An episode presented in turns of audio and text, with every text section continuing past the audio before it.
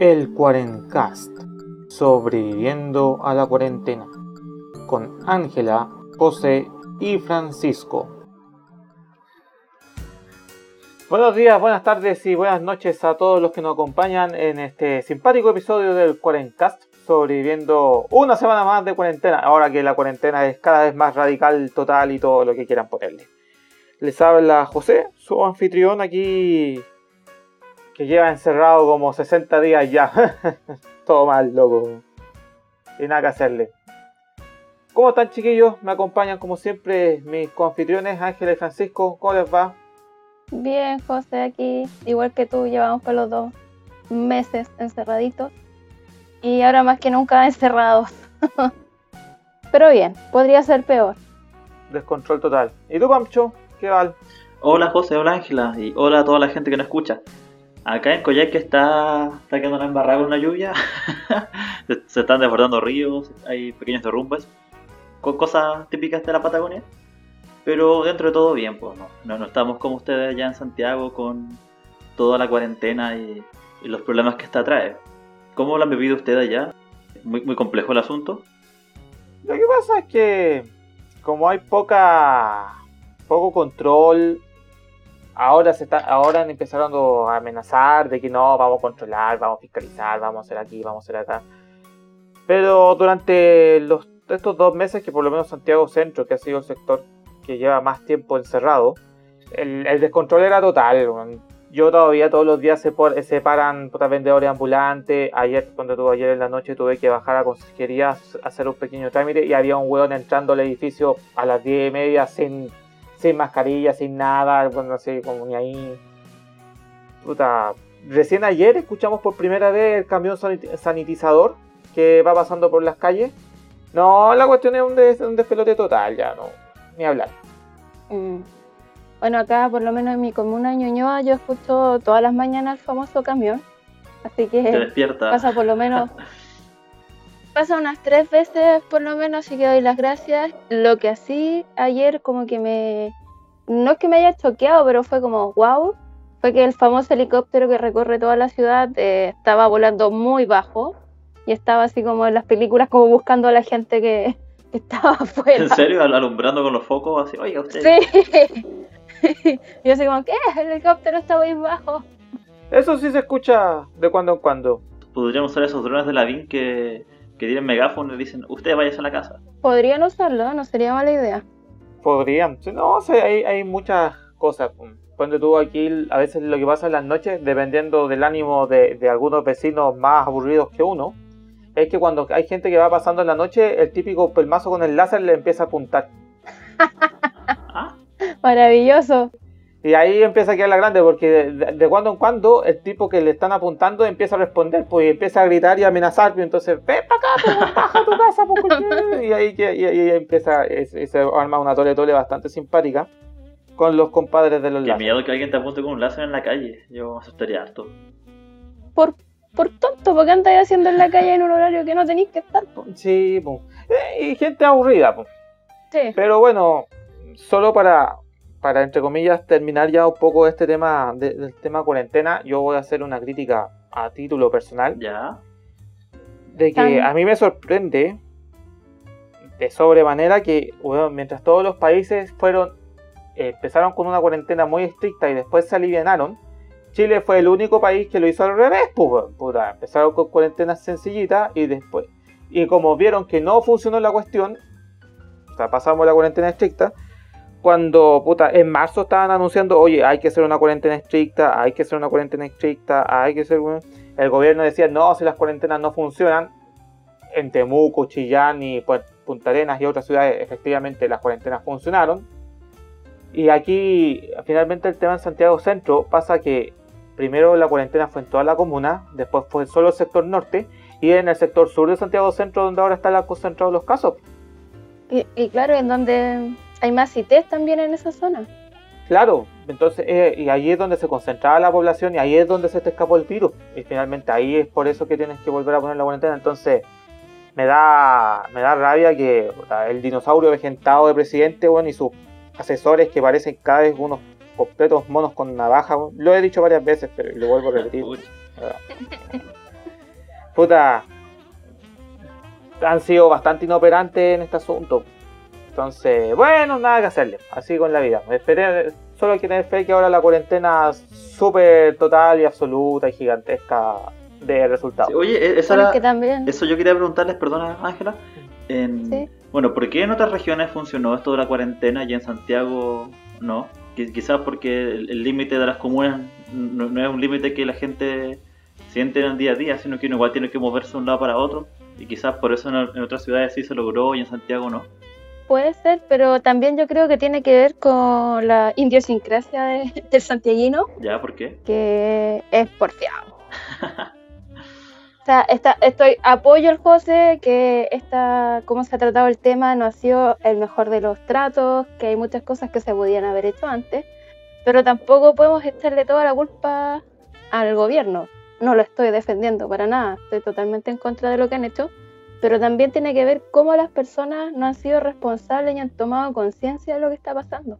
Es que, apoyando lo que, lo que dice Angie, cuando uno ve los números, yo que juego con numeritos, efectivamente en abril iba bajando los casos. Eh, y de verdad, iban bajando, se estaba estabilizando el cuento. Y cuando el gobierno salió con la famosa esta, la, el retorno progresivo y la nueva normalidad, el mensaje que le diste a la gente fue, salgan, a salgan para afuera. Y, y yo puedo dar fe desde que desde mi balcón, desde ese día, se empezó a ver más gente. Eso, de hecho, calza cuando les contaba la historia de- del, del supermercado en el episodio 7, si no me equivoco, del Quarencast, de que ya se notaba que había más gente en las calles, ya había más show, más... Y, y claro, eh, diste el mensaje de que no estamos bien, estamos saliendo, y la gente se lo tomó y dejó de ser tan responsable con el asunto. Y claro, y lo que tú también dices, Pancho, es cierto.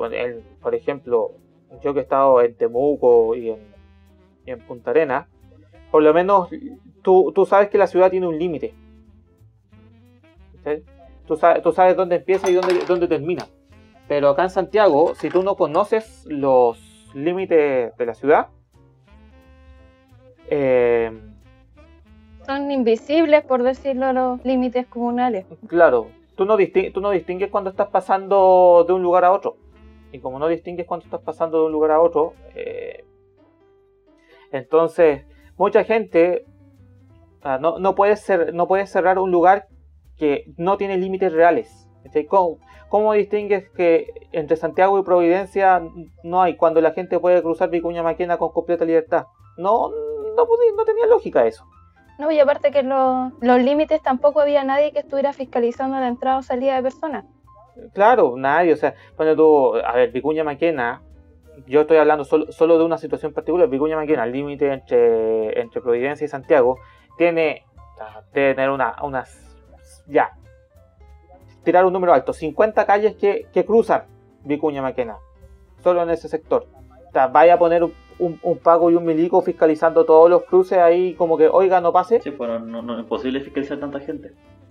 No, pues no podéis fiscalizar tanta gente, ¿cachai? Entonces, si al final también, pues toda la gente, la gente que, que pasaba, entraba, salía, puta, A a mí igual me, me da como eh, esa inquietud porque cuando empezó el tema de la- del, del coronavirus acá en Chile, las primeras medidas del gobierno igual me dan un poco de tranquilidad porque habían anunciado que se habían abastecido por allá en febrero y tenían como muchos insumos para hacer los test o habían comprado los esto lo, habían traído nuevos ventiladores mecánicos y habían destinado más fondos para contratar gente de la salud. Entonces esa, esa fue como oh, una buena señal. Sin embargo, de a poco el tema se fue diluyendo. El manejo siento que el manejo político ha sido pésimo. El, eh, ya, si es que tienes que hacer que más gente colabore y que se sume a esta campaña de, no sé, pues de la corresponsabilidad, tienes que ser un líder que atraiga gente.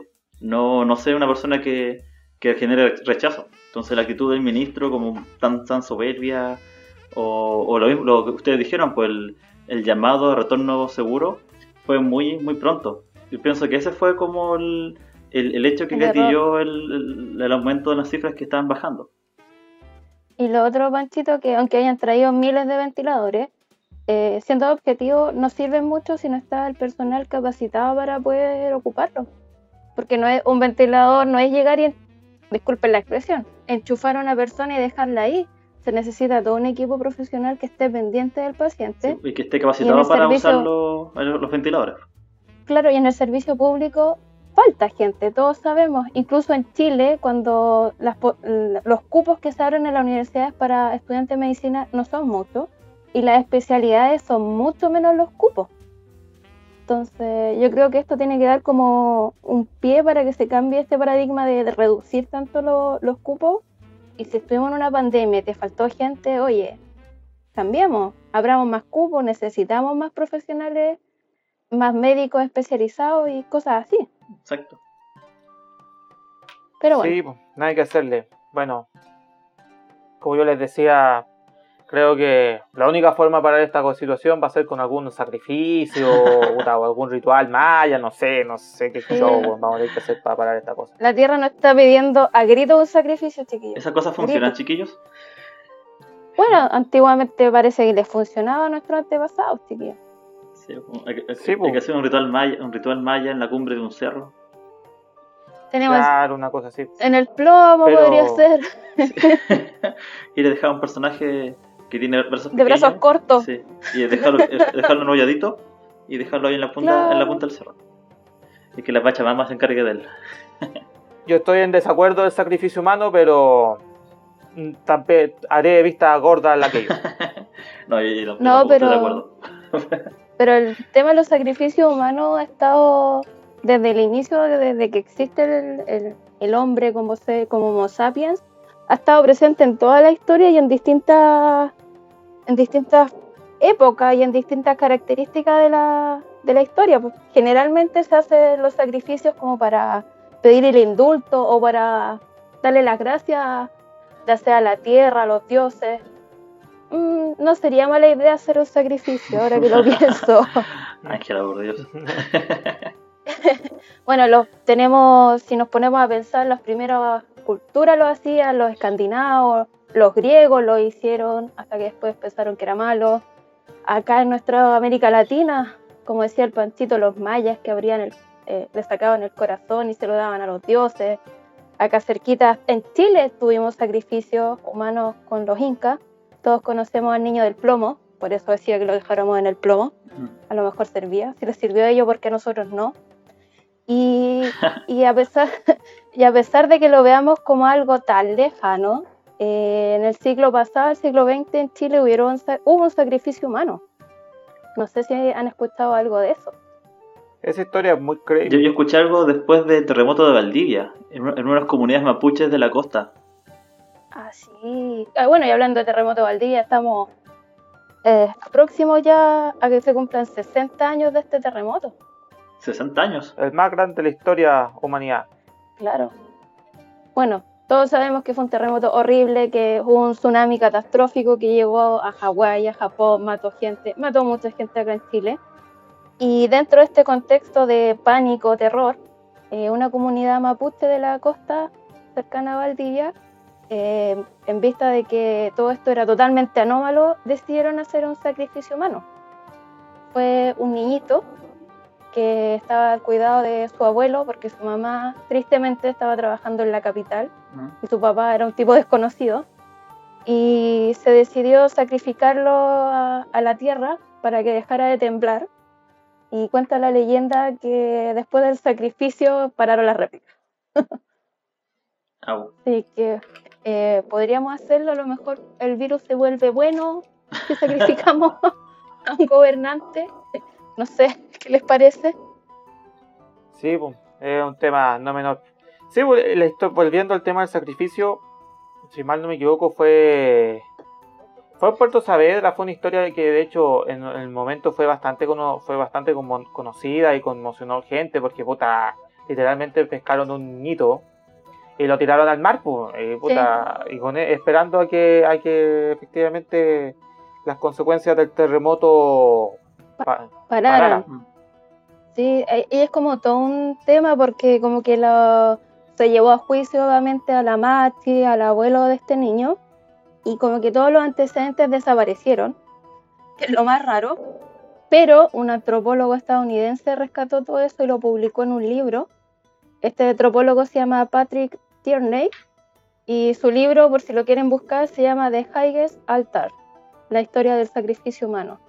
Y este antropólogo como que logró hablar con la Mache y hizo como toda una recopilación de cómo se llevó a cabo y las implicancias que tuvieron este sacrificio.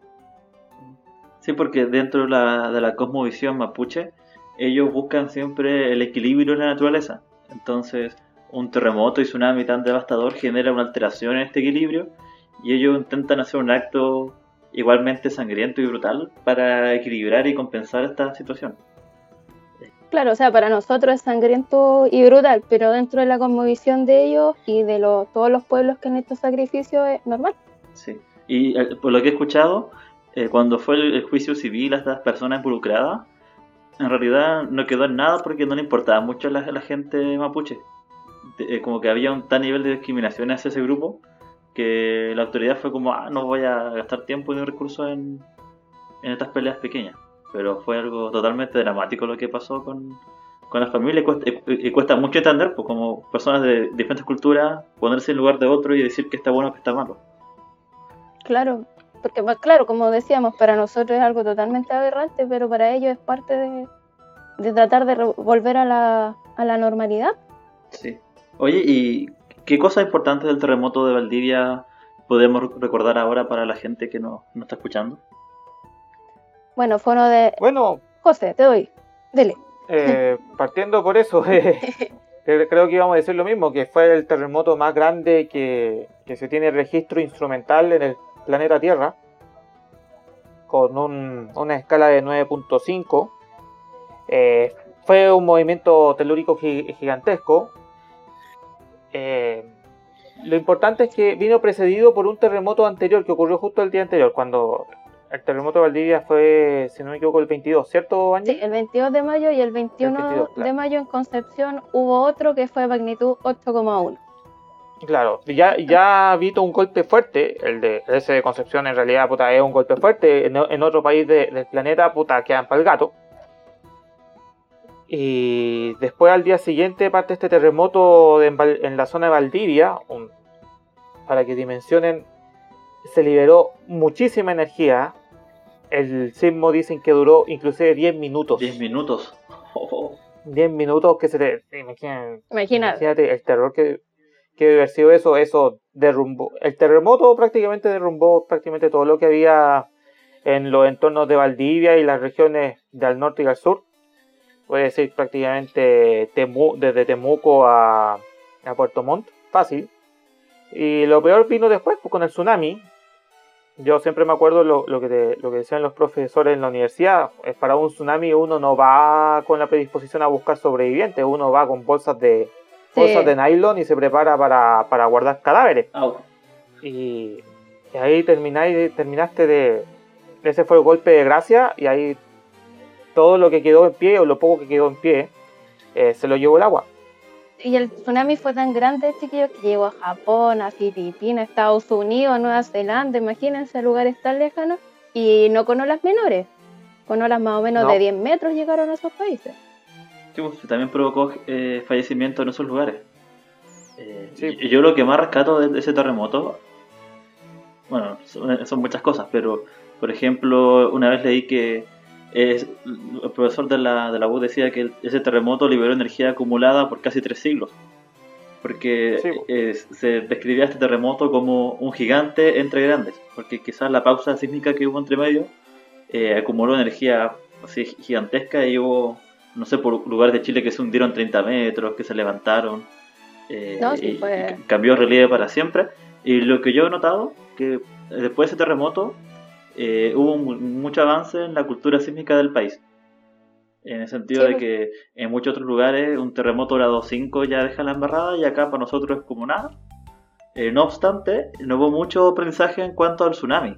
Muchas ciudades costeras se reconstruyeron donde mismo estaban y no hubo ninguna medida de investigación y recién para el terremoto del 2010, ahí hubo un poco más de conciencia de que junto al terremoto está el hermano menor que el tsunami, que a veces deja mayores daños que el terremoto, el terremoto mismo. ¿Qué, ¿Qué, es el tema? Tú ahí rescatas algo muy importante. De, el terremoto del 60 se aprendió mucho sobre, sobre el, fenómeno del terremoto y de los sismos. se mejoró la norma sísmica y efectivamente tú puedes, tú puedes estar prácticamente en cualquier edificio en Chile y son muy pocos los que se van a ver afectados frente a un, a un sismo de grandes características, sismos que en otros lugar, en otros lugares desarrollados pueden dejarla grande, o sea, Sí, pues gracias a eso imagínate que tenemos las mejores normas sísmicas en el mundo para la construcción. sí, po. o sea, piensen lo siguiente que para el terremoto de- del 27F, del 2010, el, el terremoto propiamente tal de- derrumbó cosas, sí, pero derrumbó muy poco en función de lo que pudo haber eh, votado. Sí, fue, imagínense, se sintió desde, desde Santiago más o menos Valdivia aproximadamente. Sí, un poquito más, Osorno, Puerto Montt, pero, pero no se aprendió nada del tsunami en, los, en, el, en el año 60 y finalmente eso fue lo que generó la mayor pérdida de vidas en el 2010. Esperemos que después del 2010 ahora estemos más preparados para los tsunamis. Sí. Oigan, chiquillos, y hablando de, de terremotitos, también se conmemoró otra, otro terremoto importante en nuestro país. ¿Cuál de todos? ¿Cuál de todos los terremotos lindos que hemos tenido? Sí, El terremoto de, de tre- el 13 de mayo de 1647. favor. ¿Ya? A lo mejor en la fecha no les dice nada, pero si les hablo del Cristo de Mayo, ¿les suena algo? Puta, ahora que se nos viene un terremoto por la maldición del Cristo de Mayo, yo no sé qué pensar. Oye, yo, yo no me acuerdo mucho de esa historia, ¿me la contáis cómo es? Bueno, en Santiago nosotros, de, bueno, Santiago de la Colonia, como podríamos pensar, era un sucucho, era un más que nada una villa agrícola, No se escucho. un sucucho, éramos muy pobres en esos tiempos. Eh, Eran era un par de campesinos nomás. Sí, pues Santiago era chiquitito. Imagínense que el límite norte era donde está la, el- la estación Mapocho, el límite sur era la Moneda, el este el Cerro Santa Lucía y así. Éramos una, un Un sucucho par de ciudad, cuadros nomás. Un par de un par cuadros. de cuadras. Sí. Y bueno, acá viene la historia mística y psicodélica de este Cristo que, como dice el José, puede que haya un terremoto este año. Eh, no sé si han escuchado hablar de la Quintrala. Sí. Clásico temporal. Una, una mujer muy malvada, ¿cierto? Mm, Sí. Yo no diría que malvada, yo le trato de ver el lado positivo que es una mujer empoderada que logró, a pesar de siendo viuda, hacerse cargo de sus tierras y ser respetada. Pero también, Ta- también eh, una, es una buena perspectiva de la historia también, es cierto. Una mujer adelantada a su época. y pero también tenía su lado más terrorífico, así que no lo voy a negar. Buah. ¡Mua! Pero el Cristo de Mayo eh, sale a la historia gracias a ella. Cuando esta señora se casó, el cura que lo casó, la casó, le regaló a este Cristo de Mayo como un regalo de bodas. ¿Ya? Y cuenta la leyenda que, bueno, lo, tenía en un pasillo de su casa y un día lo quedó mirando y dijo, a mí no me gusta que los hombres me miren feo en mi casa y lo tiró a la calle. Y estuvo en la esquina de su casa semanas hasta que los agustinos que estaban al lado de su casa les dio pena, era como, ¿cómo tenemos una imagen sagrada en la calle? Por favor, señora, no las dona. Y la Quintrala amablemente se los regaló. y lo dejó Amablemente. amablemente. Llévense a este que me mira feo. Y se lo llevaron a la iglesia los agustinos.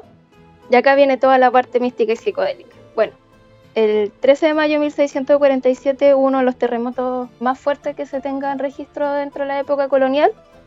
Eh, en ese tiempo no había cómo medirlo y tampoco tenían relojes todas las personas. Y dijeron, decían que duró tres credos, el tiempo que tú te demoras en rezar tres credos. Y, y dentro de toda la catástrofe que quedó, se vino abajo entera la ciudad, murió el 25% de la población. Cuando los agustinos dicen, vamos a ver si quedó en pie nuestra iglesia. Pensemos que en esa época la religiosidad católica era súper fuerte y cuando llegan a su iglesia se dan cuenta que solo hay una pared en pie y que en esa pared estaba el Cristo. Se llama el Cristo de la agonía en ese momento. Y lo que más le llama la atención es que este Cristo tenía una corona de espinas en la cabeza y que con el movimiento telúrico se deslizó al cuello. Claro que para ellos eso era una aberración. ¿Cómo es posible que nuestro Cristo tenga una corona de espina en el cuello? Y la leyenda cuenta que cada vez que se subían a tratar de como acomodarle esta corona, empezaba a temblar de nuevo. Entonces, por lo mismo, decidieron dejarle la corona de espinas en el cuello. Y de ahí surge como este mito de que es el, el Cristo que nos cuida de los, de los terremotos en Chile. Todos los años se supone que se hace su peregrinación para el 13 de mayo. Y cuenta la leyenda de que cuando no se ha hecho, como este año que no se hizo, hay terremotos. Au, tengo Sí. miedo. Así que puede que este añito, aparte de todo lo que nos está pasando, tengamos un lindo terremoto. Claro, para terminar de, de meterle desastre al asunto. Sí, Ay, ay, ay. pero bueno, es una leyenda. No, no he hecho el estudio si efectivamente hay una correlación. Sí. Claro, o sea, si uno se pone a investigar así muy rapidito, dicen que en 1959, 1984 y en 2009 fueron ocasiones donde no hubo procesión del Cristo de Mayo y que hubo terremotos. El del 84 se condice con el terremoto del Ah, sí, 1985. el año de 1959 se condice con los terremotos del año 60. Y el año 2009 vino el terremoto del 2010. Así que el próximo año yo les digo que junten agua porque nunca se Junten sabe. agua y quédense lejos, quédense lejos y de la costa. Y el 2009 no se hizo la procesión por lo mismo que no se hizo ahora, que en ese tiempo era la H1N1, por la porcina. Ah, la Sí. porcina, ¿verdad? Bueno, estamos condenados. Estamos condenados, nada que hacerle. Ay, mi Dios mío, esta conversación, chiquillos. Junta agua, Pancho, es todo lo que necesitas, agüita. Pero además en tu sector no tiembla, bueno, si el problema es para No, acá nosotros. no tiembla, solo se derrumban los cerros, que es peor. Sí, Ay, sí, claro, detalle menor. pero bueno, Detalle. Cosas de la vida, ¿no? Bueno, pasando ya a otro tema un poco más ameno para simplificar la charla. Eh, Pancho, tú nos tienes preparado una divertida sección esta, este, este episodio. Te craneaste toda la semana para hacer esto. Sí. Eh, la verdad, sí, me, me la pensé mucho. Un yumbito por eso. Un jumpito para mí, por favor. Ya. Yo les quiero presentar eh, un trabajo muy profundo y acabado que he realizado, que se llama La curva del coronavirus, pero en música clásica. Es música música clásica, clásica. ya, perfecto. Después, si ustedes se animan, lo pueden hacer con otros estilos musicales que, que más les gusten. Ya, eh, no sé si les parece que voy a poner una música y les voy a contar en qué parte de la, de la curva estamos y me, me cuentan si es que les parece o no les parece, si Si es ad hoc o no. es ad hoc exactamente. Perfecto. Ya, a ver. Eh, eh, esto, esto, la primera canción corresponde a cuando aún no ha pasado nada.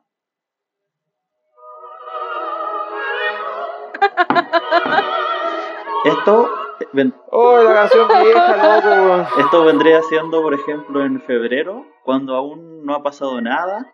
Eh, estamos todavía en, en vacaciones algunos, los que pueden. Eh, hay, hay- hay un sol rico. Eh, todo Qué malo- feliz. ¿Qué Sí, malo estamos- podría pasar? Sí, eh, eh, y de hecho mucha gente está diciendo, pucha, eh, el, año, el año 2019 fue un año muy agitado, hubo mucho, mucho movimiento, pero ahora hay como un pequeño receso. Sí. Así, así Nadie, nadie hacía presagiar que en China un pelmazo se comió un murciélago. nadie hacía sospechar eso.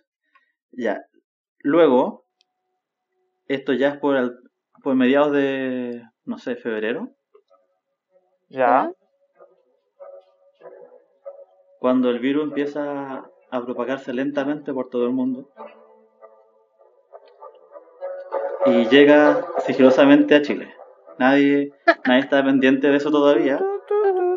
Eh, y de hecho, ¿ustedes se acuerdan que la gente en marzo, o sea, la gente en febrero decía, oye, en marzo va a quedar la cagada? Sí, Ya, pero eran por otras cosas. sí, Acá- claramente. Sí, pues, to- to- todos esperábamos que quedara la cagada, pero por otro, otro tema. Exactamente. Todavía yo estoy esperando que pase algo, pero no. Se desplazó, se desplazó. Ya, ya pasará, ya pasará. Ya, eh, eso fue hasta que los primeros días de marzo en Tortel hubo el primer caso confirmado en Chile del coronavirus, o uno de los primeros casos, y acá, Uno de los primeros, después está el de Talca. y, y acá quedó la, como el primer shock inicial de la, del coronavirus en Chile. Acá la gente corrió a las farmacias a comprar el alcohol gel, eh, guantes, el, Y el confort. Y el confort. el. Acá vemos la gente haciendo filas para comprar paquete de confort de 24 y harto. Y, y- y simplemente desapareció de los supermercados el, ese el desinfectante de aerosol y el cloro. Ahí Y es la primera cuarentena que se decreta. Sí, pues, cuarentena en Tortel. Sí. Mientras tanto, un pelmazo en Talca había llegado desde afuera con su coronavirus. Sí. Y esta canción nos muestra exactamente eso. Como cada, eh, cada persona se contagia lentamente de, de este bichito. Eh, la gente que viene llegando a Europa o de Asia entre puntillas por aeropuertos. Eh, y, y de hecho en ese momento la autoridad sanitaria no te obligaba a hacer cuarentena. Era, si, si usted tiene buena voluntad lo hace.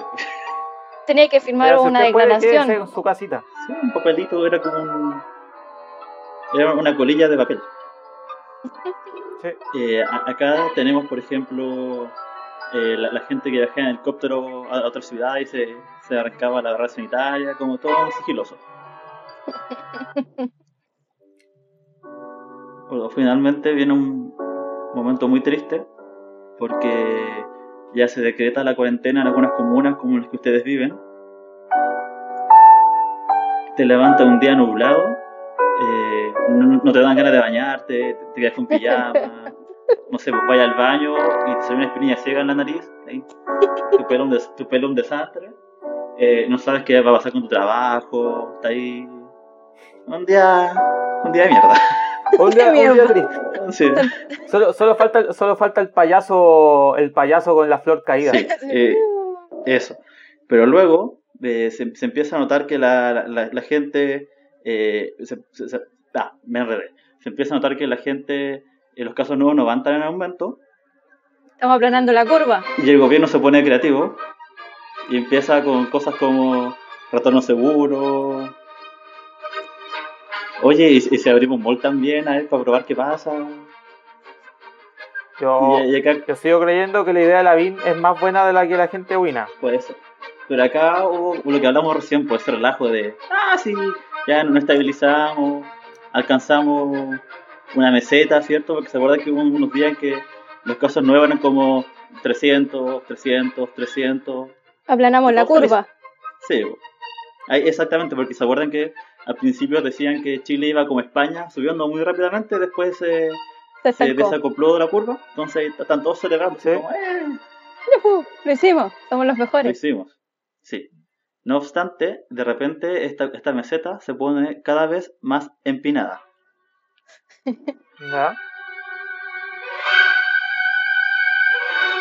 Y eso es como la última, la última Eh, semana. esto fue cuando empezaron a haber cada vez, no sé, tres- eh, pasamos de 300 casos diarios a 500, 600, 700 y, y todos nos preguntamos, oye, ¿qué está pasando? ¿Y qué fue lo que nos respondían? Eh, no, es que somos tan eficientes que estamos haciendo más test. Por lo mismo, hay más casos. Mentira. Y- y- Está saliendo casos cada vez más Sí, positivos. pues y acá fue que ponían a la gente que era asintomática. Entonces la curva empezó lentamente a subir, a subir, a subir, eh, hasta que llegamos a los mil casos diarios.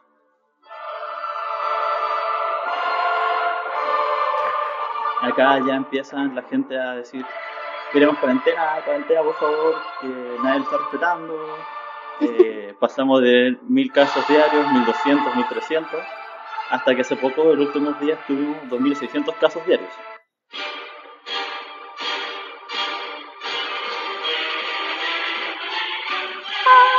Ayer tuvimos una cuarentena total en Santiago. Y, y eso es donde estamos ahora, el caos total. Así es como me lo, así es como me lo imagino yo desde mi casa acá en el campo en Coyhaique. No quiero preguntarte cuánto tiempo te tardaste en hacer eso, pero lo agradecemos, Sí. Pam. Está muy bueno. Está divertido. Va, después, no, después mandas bien la lista de cuáles fueron la- las sinfonías que usaste para eso. Sí, para compartirlas con nuestros audi- auditores. Sí, la pregunta es, ¿qué canción vendrá después? Ay, señor, prefiero. Hay dos opciones. O estamos feliz o nos fuimos a la vez. Un- como un requiem, así. Un requiem. Ay, Oye, pero chicos, hablando de que ustedes están en cuarentena y que yo al menos no, no he estado en cuarentena y he estado solamente en aislamiento preventivo, eh, esta semana mucha gente ya está en sus primeros días de aislamiento, ya de, de forma definitiva. Y yo les quiero hacer un par de preguntas a ustedes para si pueden compartir con las demás personas cómo vivir esto de la cuarentena. ¿Les parece? ¿Ya? Sí, por supuesto, Pancho. Para que nos comenten algunas lecciones que han aprendido estas semanas. O usted Eh, bueno. no lo haga. Usted no lo haga, sí. Bueno, lo primero, que toda la información legal que se refiera al tema del coronavirus que con- consulte medios oficiales porque esta siempre está cambiando, así que no, no vamos a hablar nada legal. Que se dirija a la comisaría, que se dirija a la comisaría virtual más cercana, si es que no está caída. Sí, no tenemos buenos abogados, así que no, no nos meteremos con eso. Eh, no, no- no hablamos nada de nada que nos pueda perjudicar. Ya, chicos, la primera pregunta. Partiendo por lo más básico, la alimentación. ¿Cómo lo han hecho ustedes con la comida para seguir una dieta más o menos saludable y también guardar alimentos, sobre todo pensando que ya no se puede ir tan seguido a comprar? ¿Cómo lo están haciendo? A ver, dieta saludable. Ay, ¿No? he tratado. ¿Cómo te lo, Pero Angie, cómo te lo explico? ¿Cómo, cómo te lo digo? He, he tratado, he tratado de hacerlo, pero no voy a negar que la ansiedad mu- muchas veces te juega en contra. Y un dulcecito, un chocolatito, es lo, se supone que es lo peor que uno puede hacer, pero ya cuando los niveles de ansiedad te superan, a veces es lo único que te ayuda. Eh, en mi caso, yo, bueno, aparte de, yo, como ustedes saben, yo fumo, fumo tabaco. El tabaco cuando ya he estado muy ansiosa me, me ha ayudado a bajar los niveles de ansiedad. Con el tema de abastecerme, mm, cuando he podido salir he comprado lo justo y necesario o si no he, he recurrido al delivery. Que me vengan a dejar las cosas y cuando llegan sanitizar todo. Pero ahora ya en este momento estoy como por la opción de ojalá no salir y que me traigan todo. ¿Y tú, José, cómo lo has hecho? Yo está yendo cada dos semanas al supermercado. Más que nada las dos semanas al supermercado porque siempre sacaba el queso, el jamón, ese tipo de cosas y eso ya perfecto. Dura más o menos dos, dos semanas. Pero nada, pues, yo creo que ya lo había mencionado en algún capítulo anterior de que comprar cosas obviamente no perecibles, eh, arroz, fideos, legumbres, eh, cosita- harina, Harta harina. porque la harina es- uno, uno puede así uno cocina su propio pan, etcétera. Y las verduras siempre a recurrir al buen verdulero local, que siempre apaña y así siempre está ayudando por lo menos a, un, a tu negocio de barrio. Y eso, eh, siendo cuidadoso, uno no se tiene por qué morir de hambre si Sí. uno es cuidadoso. Ah, y lo otro que he hecho, Y como siempre, sanitizando todo cuando entra a lo la otro casa. que he hecho es congelar cosas. Por ejemplo, en vez de tener que ir, no sé, dos veces cada, dos sem- ah, cada una semana a comprar, no sé, jamón, compro, no sé, medio kilo y lo congelo y en la medida que lo voy necesitando voy sacando. Sí, Ya. ¿Hoy se puede con- congelar el jamón? Sí. ¿Y el queso? Ah, no sé. No tenía idea. Sí, sí, hay un montón de cosas congelables. Sí. Bueno, un tips, pueden congelar Bu- cosas. Buena respuesta, chiquillos. Pasando a la segunda pregunta, tiene que ver con la, sal- con la salud mental. ¿Cómo no volverse loco o cómo no volverse aún más loco en, en- en este tiempo de encierro?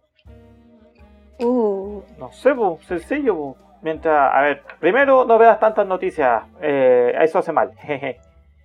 Eh, y segundo, siempre tener algo que hacer. Pues. Si tú no tienes, si no tienes que trabajar, siempre intenta hacer algo nuevo. Busca un libro, un juego de mesa o inicia algún un pequeño proyectito. Cuando tú yo estaba haciendo varias cositas con programación, proyectos chicos como para distraer la, la mente. Eh, estudiar también eh, es buen momento para aprender, no sé, física cuántica o alguna cosa por YouTube. Todo ayuda. Y así, como para ir distrayendo también la mente y ahí ir ayudando también a la familia. Porque si te, eh, si te quedas tirado en la cama sin hacer nada, ah, vaya a volverte loco igual. mm. Y hacer lo que a uno le gusta. Pues si te gusta ver series de televisión, entonces ve todas las series que queráis. Pues ahora, ahora hay tiempo para hacerlo. Eh, No, no, no, que no salgas de la cuarentena diciendo, ay, es que no vi la cuestión porque no tenía tiempo. Pues, Ahora Ahora, es te- tiempo. ahora te lo tienes. Mm. Mentira, había mucho tiempo Sí. disponible. Igual ¿Y tú, Ángela? Eh, yo no les voy a negar que he tenido como mi- mis días sad en que me, me inunda la desesperanza y la angustia de lo que está pasando. Eh, porque yo creo que igual es inevitable que hayan días que uno, como, oye, ¿qué, qué esto está pasando? ¿Dónde vamos? A- La incertidumbre como que a uno de repente lo carcome un poco. Pero como dice el José, he tratado de estar ocupado en el trabajo, Eh, siempre va a haber algo que ordenar en la casa, algo que arreglar, su serie, su libro. Y también yo creo que es sano a veces no hacer nada. Siempre nos quejamos que vivimos en un mundo muy acelerado y todo, y de repente estar tirado en la cama vegetando también es una opción. No es mala Al idea. menos para mí. Como para como para decantar un poco, para flojear, darte un tiempo para ti. Eso he hecho yo al menos. Regalonearse. Sí, y, y yo creo que es parte de todo este proceso que hay en días en que uno está angustiado, desesperado, pero la idea es no quedarse pegado en eso, ¿no? Sí. O sea, a ver, cada persona tiene su propia forma de, de afrontar esta situación. Yo simplemente digo que, por lo menos en mi caso, me sirve estar haciendo alguna cosa nueva. Claro. Ah, y lo otro que yo también he, tratado de, como dicen, que el lenguaje constituye realidades, cuando empiezan a hablar del confinamiento y ah, todas las palabras tétricas, trato de darle como el lado positivo, así como, sí, estoy encerrada, pero muchas veces decía estar así, así que lo voy a aprovechar. Estas son oportunidades que se están dando, ah, dando para hacer cosas nuevas, disfrutar, eh, conocer más a las personas porque estamos buscando el contacto con otros. Al menos yo le trato de ver también el lado positivo. Muy, muy buena forma de manejar la- las emociones. Eh, chicos, ya la última pregunta. Eh, bueno, obviamente salva- salva- salvaguardando la privacidad de ustedes también. El, el tema se llama El amor en tiempo del coronavirus. Eh, eh, todo tipo de amor. Complicado. Eh, en el sentido de, por ejemplo, la- las personas que están conviviendo ahora con su pareja, que están 24 horas encerradas en un espacio muy pequeño, y también cómo mantener el contacto con nuestros familiares y seres queridos que ya estamos alejados y que ya no nos podemos ver físicamente. Cómo mantener como esos dos problemas que se han, que se han generado. Mm, Bueno, por mi parte igual ha sido una aventura, por decirlo, porque eh, cada, o sea, cada uno la relación dentro de sus trabajos puede que el trabajo de uno sea más demandante que el otro. En mi caso es así que el trabajo de él es un poco más mucho más demandante que el mío. Y por lo mismo me, me hago cargo de las cosas cotidianas. Y hay días en que me exaspero y hace algo y, y vienen esas pequeñas rencillas de que tú no has hecho nada yo hago todo. Pero yo también lo trato de ver como el lado positivo nuevamente. Soy una optimista media tonta, no sé. Eh, en que esta es la oportunidad en que realmente estás conviviendo con la persona. No es como, porque los otros días estamos generalmente en el trabajo, cada uno hace su vida, pero acá estáis viviendo la realidad. Eh, y tratando de, de- de limar las perezas, todo. Y en cuanto al contacto con, con mis familiares, mm, bueno, yo tengo a mi abuelita que está ahora en Conce y trato por lo menos de dos veces a la semana hacer una videollamada con ella. Y yo creo que nos ha servido harto las dos porque es como, a pesar de que no nos podamos tocar, el poder ver a la otra persona es como un alivio. Y siempre estoy tratando de mantener contacto con, con mis amigos, por ejemplo con ustedes, con el otro chiquillo. Eh, una vez a la semana de repente mandarle un mensaje a algún familiar que es cercano pero no tanto. Como mantener las redes. Eso he hecho yo, como para tener el corazón tibiecito. Está bien. No, en mi caso, ver, está sencillo.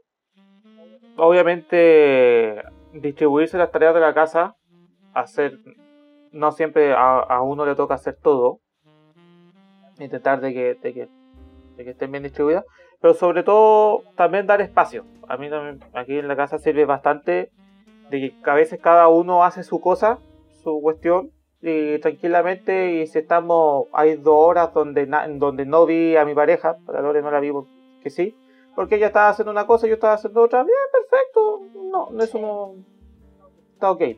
Dar, dar espacio para que así también ella puede desestresarse con calma y hacer sus propias actividades.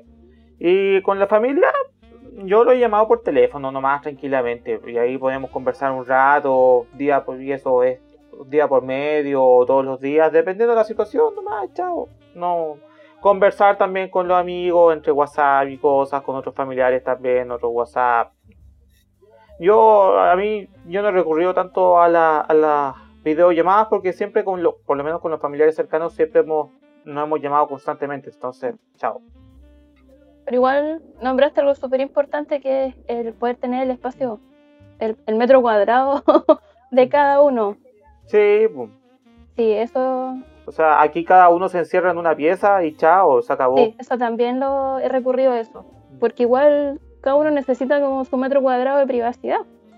Así que así hemos estado panchitos, sobreviviendo. Ah, Sobreviviendo, sí. Oye, muy buenos tips que nos dieron, chiquillos. Eh, pienso que les va a servir mucho a la, a la gente que nos escucha y que está enfrentando por primera vez esto de la cuarentena y ustedes ya llevan dos meses de ventaja. Así que estamos preparados para, para sobrevivir. un paréntesis, el tema de las videollamadas, yo creo que es, como dice, eh, es súper eh, ayuda, pero también tenemos que tener de repente respeto si otra persona no quiere tener la videollamada porque está chata. Me ha pasado. que hay, mucha, hay gente que necesita como verte y habemos personas que de repente eh, no. Eh, esto también así como percepción personal. Una videollamada entre 3, 4 personas, ya perfecto, ok, cero dado.